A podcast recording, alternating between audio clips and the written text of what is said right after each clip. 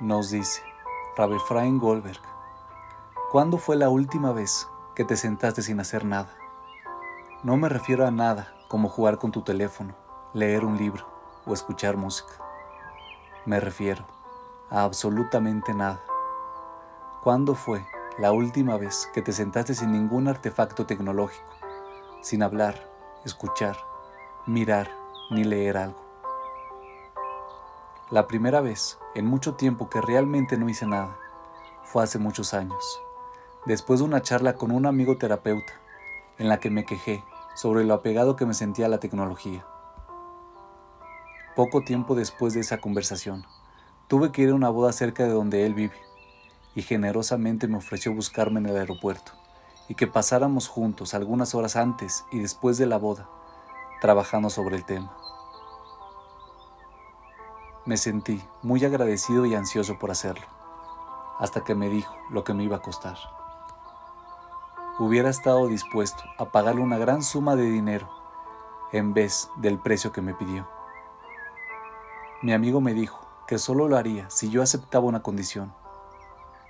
Cuando llegara a buscarme al aeropuerto, yo le entregaría de inmediato todo lo que tuviera un botón para encenderlo. Recibiría todo de regreso a la noche cuando me llevara nuevamente al aeropuerto.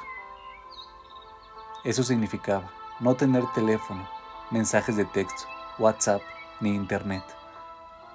No solo mientras estuviéramos juntos, sino tampoco cuando estuviera en la boda. Acepté de mala gana.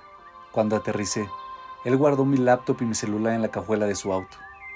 Fuimos a su oficina y lo primero que me hizo hacer fue sentarme quieto en una silla, solo, sin tener nada que leer, escuchar o mirar. Simplemente tenía que quedarme sentado, aclarar mi mente, perderme mis pensamientos, sin distraerme con ninguna otra cosa.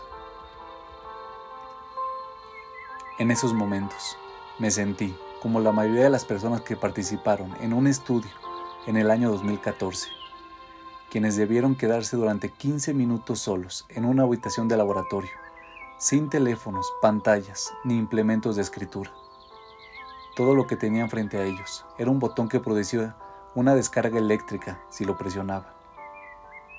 Aunque todos los participantes previamente afirmaron que estarían dispuestos a pagar dinero para evitar recibir una descarga eléctrica, 67% de los hombres y 25% de las mujeres eligieron infligirse a sí mismos descargas eléctricas antes que quedarse sentados quietos y pensar.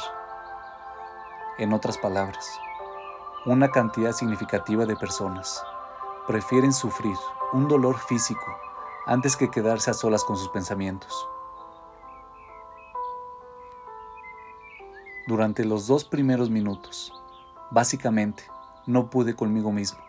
Estaba inquieto, incómodo, y sentía como si me hubieran amputado un miembro.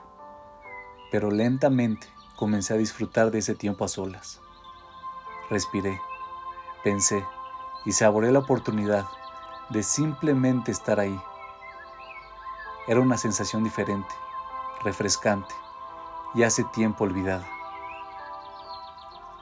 Aunque todavía no logré implementar exitosamente todo lo que aprendí ese día, la experiencia me abrió los ojos a la importancia de poder estar solo. Y lo que es todavía más importante, dedicar cada día tiempo a no hacer nada. Los holandeses tienen una palabra para referirse a no hacer nada. Nixen. Nixen no es un producto de la pereza pasiva, sino la decisión consciente de no hacer nada sentarse quieto, simplemente ser. Vivimos en una época en la que el ajetreo y la actividad es lo común. Detenerse, desconectarse y simplemente pensar requiere tener intención, esfuerzo y solo ocurre si dedicamos tiempo para hacerlo.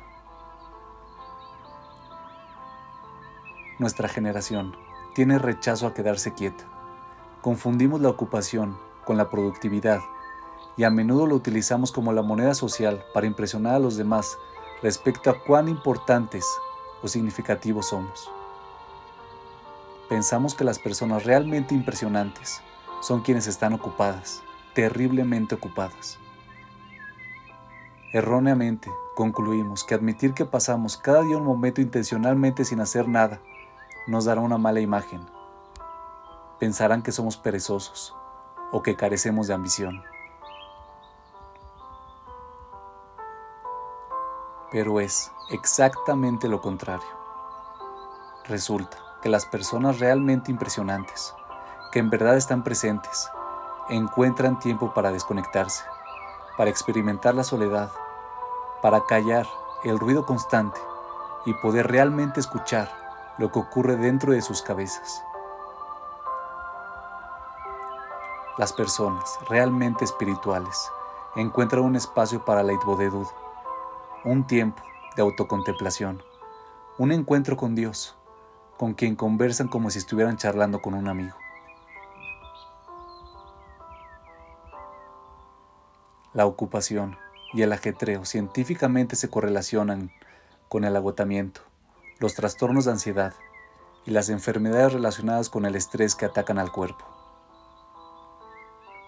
Encontrar cada día tiempo para desconectarse de la tecnología y de las listas de obligaciones y en cambio, respirar profundamente durante unos pocos minutos mejora la salud física y mental.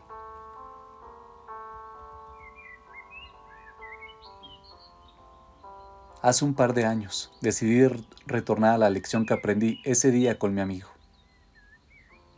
Me comprometí conmigo mismo y recluté a algunas otras personas para pasar cada día un momento con nuestros teléfonos en modo de avión, poner una alarma después de tres minutos y concientizarnos en respirar profundamente y perdernos en nuestros pensamientos.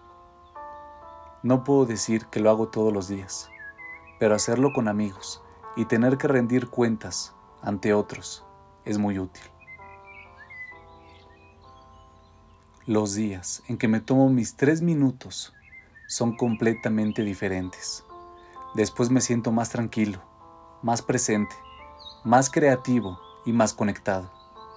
Las veces que me tomé mis tres minutos antes de rezar, eso cambió por completo mi encuentro con el Creador.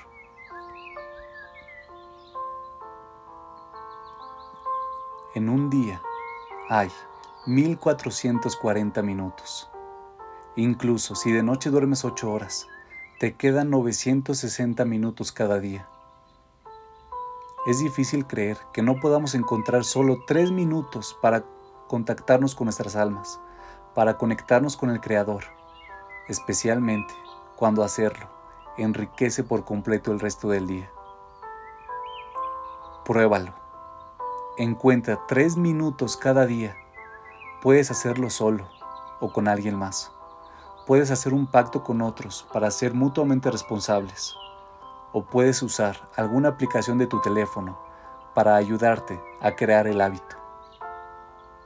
Los detalles dependen de ti, pero te garantizo que si encuentras tres minutos al día para desconectarte y volver a conectarte contigo mismo y con Dios, eso cambiará los otros 1437 minutos de tu día.